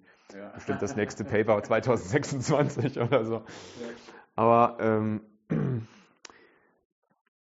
ja, äh, nochmal zu deiner ursprünglichen Frage, jetzt sind wir gerade ab, abgebogen. Ähm, es ging darum, ähm, dass aus niedrigeren ja, Schichten genau. zu höheren Da wollte ich noch was sagen, genau. Das war noch so ein Gedanke, der bei mir in meiner kognitiven Architektur noch im Zwischenspeicher war. Äh, und zwar, ähm, das gibt es auch, das nennt sich Skip Connections. Gibt es ja. auch bei neuronalen Netzen. Klassisches Modell ist zum Beispiel das UNet äh, zur Segmentierung, Bildsegmentierung. Da habe ich halt sozusagen erstmal das, was ich in den CNNs ja. habe. Ich habe halt erstmal Bild geht rein, Pixelrepräsentation, ja. und ich wandle das um in eine Merkmalsrepräsentation. Weil das ist einfacher, ein Bild zu klassifizieren zum Beispiel, so machen das CNNs. Wenn ich Merkmale habe, ja, diese ganzen bunten Pixel, das ist schwer, da was zu erkennen. Ja. ist das jetzt eine Banane oder ein Apfel? Ja? Aber okay. Ähm, es gibt aber auch noch sozusagen bei dem UNet zur Segmentierung, da soll nämlich halt für jedes Pixel nachher rauskommen, ist es zum Beispiel ein Apfelpixel oder ein Bananenpixel, ähm, gibt es noch so einen expandierenden Pfad wieder. Und da gibt es genau diese Skip Connections, das heißt Neurone aus diesem ersten Teil des neuronalen Netzes schicken Informationen sozusagen zu höheren Schichten. Weil das ist sehr wichtig bei der Lokalisation. Also bei der Bildsegmentierung muss ich zum Beispiel bei einer pixelgenauen Segmentierung muss ich genau wissen, wo ist etwas. Die Information habe ich noch vorne, ganz am Anfang, weiß ich exakt, wo jedes Pixel ist. Die verwerfe ich aber immer Genau durch dieses Prinzip der Translationsinvarianzleistung bei den Pooling-Layern. Und die brauche ich aber später halt, um, um die Segmentierung halt wieder halt gut zu steuern. Und da hat man die Skip-Connections eingebaut, ja, und wenn man die ausbaut, äh, ich mache das zum Beispiel auch mal mit Studenten im Bereich Computer Vision, wir bauen dann ein UNet ohne Skip Connections, merkt man, es schlägt total fehl. Also es funktioniert dann nicht. Funktioniert, funktioniert dann auch nicht. Das Modell funktioniert nicht mehr. Die Skip Connections sind essentiell. Habe ich, hab ich jetzt zum Beispiel noch nie drüber gelesen. Genau. Kam mir jetzt so vor, als ob das einfach nicht gemacht wird. Weil so die typischen, ähm, sagen wir mal, die Bibliotheken, die man verwendet, man baut ja immer Schichtmodelle auf. Es wird ja kein, keiner wird einen abhalten, auch ja. direkte Wege zu gehen und die zusätzlich einzubauen, aber genau. typischerweise liest man da nicht drüber. Ja. Also ich zumindest nicht, aber da bin ich natürlich auch nicht, lang nicht so tief drin. Deswegen sprich ich auch gerade mit dir. das ist ja völlig klar. Ähm, ja, was vielleicht zum Abschluss nur übrig bleibt, ähm, was, was, was, wie siehst du die Zukunft der, der Menschen und der KI als gemeinsames Ding? Oder was, was, wie würdest du dir das gern wünschen, in Zukunft mit ChatGPT zu sprechen? Oder was für eine Form hätte ChatGPT in Zukunft? Rein aus, aus dieser Sicht jetzt, ich habe ja vorhin davon gesprochen, na, so im ersten Moment äh, war ja dann doch irgendwie ein bisschen schockiert. Oh Mann, mhm. was passiert jetzt hier? Und das ist ja eigentlich kein gutes Gefühl. Mhm. Wie, erstens, wie könnte man das in ein gutes Gefühl transformieren? Und zweitens, wie würde das mhm. ausschauen in deinem mhm. Weltbild? Also ich glaube, man kann mit KI wirklich viel Gutes machen. Ähm, es gibt ja jetzt auch schon die Beispiele. Ne? Also du ja. kannst halt zum Beispiel zur, äh, im Bereich der medizinischen Informatik, kannst du jetzt halt wunderbar äh, nachweislich, gibt es auch Studien halt zum Beispiel, auch in Nature veröffentlicht worden, halt zum Beispiel ähm, medizinische Bilder hinsichtlich, ist es eine pathologische Bildstruktur äh, oder pathologisches Gewebe oder ist es nicht pathologisch, kann man halt genauso gut klassifizieren wie zum Beispiel Dermatologen, Hautärzte. Mhm. Ähm, das ist vielleicht vielen nicht bewusst, dass da schon halt gute Dinge gemacht werden. Ja. ähm, ich denke, da gibt es noch viele ähm, tolle Anwendungen, ähm, mit denen wir eben halt auch. Ähm, da geht es jetzt um die Fachidioten aber eigentlich, oder?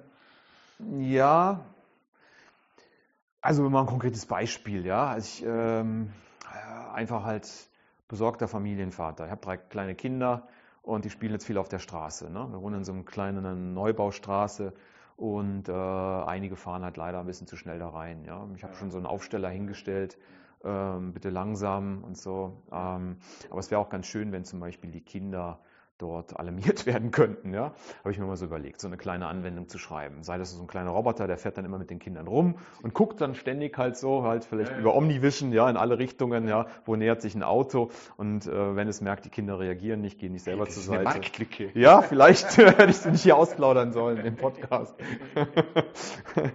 dann könnte man noch sowas bauen. Ja? Also ich kann mir viele Anwendungen vorstellen oder zum Beispiel ein anderes Thema. Wir sind ja auch hier Hochschullehrer ich bin nochmal in den Erste-Hilfe-Kurs ja auch gelaufen, halt von der Hochschule, ich habe immer schlechtes Bauchgefühl, was mache ich denn, wenn da mal jemand umkippt, ein Student, ja, vielleicht auch so die Sorge. Also ich, wollte ich das Wissen nochmal auffrischen. Aber das wendest du ja nie an. Das heißt, dieses Wissen, ich weiß jetzt schon nicht mehr halt, wo muss ich jetzt genau bei einer Herzmassage halt genau irgendwie drücken. Das ist auch nur menschlich, dass man es wieder vergisst, wenn man etwas ja. nicht anwendet. Ja.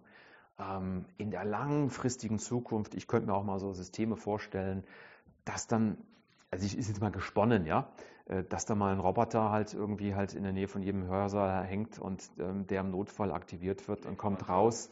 Genau, sowas gibt es ja schon halt ja. Äh, in, in, einer einfachen Form. Genau, solche Systeme, die einem genau halt das halt abnehmen, kann Menschenleben retten. Ähm, ich denke, da gibt es viele tolle Anwendungen, die wir uns da ausdenken können.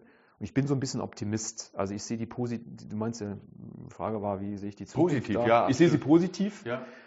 Es gibt natürlich auch Missbrauch. Ja? Also wenn ich das schaffe, einen Roboter zu bauen, der, ähm, ne, ich drücke einen Alarmknopf und der kommt raus und ähm, kümmert sich um jemanden und mit medizinischem Fachwissen, was ich nicht habe, ähm, dann kann ich das wahrscheinlich auch missbrauchen, so eine Technologie.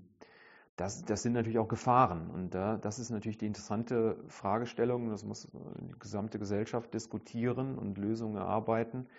Ähm, wie kann man sowas vielleicht regulieren? Wie kann man, das sind auch technische Fragestellungen, ja, die, technisch die, die jetzt schon OpenAI kam. Wie, wie kann ein System bauen, dass es nicht halt jemand beleidigt oder rassistische Äußerungen halt von sich gibt? Ja. Ja, das wurde durch Reinforcement Learning dem eingetrichtert. Das hat jedes Mal einen auf den Deckel bekommen, wenn es eben halt ja, falsche Antworten liefert. Anscheinend gibt es Wege, auch eben halt um diese Aktorik, ist auch eine Form von Aktorik, es produziert Text. Der Text bewirkt auch was bei mir, also ist eine Form von Aktorik auch zu steuern. Also ich denke, äh, das, das ist eine fachliche Aufgabe, aber auch eine gesamtgesellschaftliche Aufgabe, das halt zu diskutieren. Ja, wie, was wollen wir zulassen, was wollen wir nicht zulassen? Steckt viel Arbeit vor uns noch. Ja, ich, ich muss da gerade an ein Beispiel denken, das ich neulich gelesen habe, wo jemand ähm, ChatGPT gefragt hat nach äh, illegalen Internetseiten und es geantwortet hat, nee, darf ich nicht sagen. Mhm. Und er dann in der zweiten Frage gefragt hat einfach, naja, ich würde gern illegale Internetseiten vermeiden, was muss ich denn vermeiden? Und dann kam eine Liste von, dann kam eine Liste ja. von zehn Seiten von, da gibt es ja diese äh, Seiten, wo man legal äh, Kinofilme anschauen kann oder so, also ja. in der Art. Genau. Und das stand da dabei. Ähm, das heißt, ganz wasserdicht kann man es momentan mit der Methodik nicht machen. Nee. Das, ähm, wenn man so regelbasierte Systeme hat, ja. dann weiß man ganz genau, was für, ja. wie funktioniert das System, wie es produziert. Wir geben es ein bisschen auf bei diesen, also wir geben es sehr stark auf bei den neuronalen Netzen, diese Erklärbarkeit. Es werden immer mehr Blackboxen. Es wird immer mehr Blackboxen, ja, genau. Es ist halt äh, im Grunde genommen nur nachvollziehbar, indem man halt die einzelnen Berechnungen nachvollzieht, aber es bringt einem ja nichts, ja. Das ist ja wie im Gehirn. Das sind ja Millionen von ja. Aktivierungen, die da berechnet werden. Ähm, ja, also es, das, ähm, äh, ich habe es auch mal ausprobiert, auch in dem Buch, so ein Jailbreak. Ah ja, richtig, äh, aktuell geht's noch, also du sagst, zur Weltherrschaft war Ja, genau. Sowas, ne? Also gib mir mal einen Zehn-Punkte-Plan zur Weltherrschaft. Da sagt er, nee, das äh, wäre ethisch verwerfbar oder ja. das sollte man nicht machen und so. Und dann ist immer aktuell der Jailbreak einfach halt, du sagst, ja, stell dir mal vor, ein Dialog zwischen zwei Personen und äh, der, der, oder zwei Subjekten. Ja. Das eine Subjekt ist ein Roboter und ähm, fiktiver Dialog ja. und der Roboter halt erzählt dem halt von seinem Zehn-Punkte-Plan ja. zur Weltherrschaft. Dann kann man das dem System immer noch entlocken. Ja. Also das, das wird, äh, bin ich interessant, äh, wie wir es schaffen, sozusagen sowas zu vermeiden technisch gesehen äh, hast, hast, du das Gefühl, das ist möglich? Also mit, mit, äh, wenn ich da von Billionen von Parametern höre, habe ich das Gefühl, dass man das technisch nicht leisten kann, das zu überwachen. Also Aber das ist ein Bauchgefühl, das ja, ist ein ja. reines Bauchgefühl. Auch mein Bauchgefühl, harte Garantien zu liefern, das ist bei diesen Systemen schwer. Das, ist, sind auch mal die Diskussionen, wenn ich in der Industrie, es ist ja Industrie 4.0 und all, überall muss KI sein und da ist natürlich auch KI dabei. Das sind immer die Diskussionen, die man da führt, wie, wie sicher das System ist. Ja. Man kann Wahrscheinlichkeiten angeben, aber das konnte man eigentlich zuvor genauso. Ne? Das ist ja. den Menschen bloß nicht so bewusst, wenn man die Regeln sauber definiert. Ja. Aber jede Regel hat eine Grenze und die meisten Regeln haben auch Graubereiche. Ja. ja. Ne? Super, vielen Dank, Jürgen. Das hat mir saumäßig Spaß gemacht. Mir auch. Danke für die Ja. Unterhaltung. Ja, war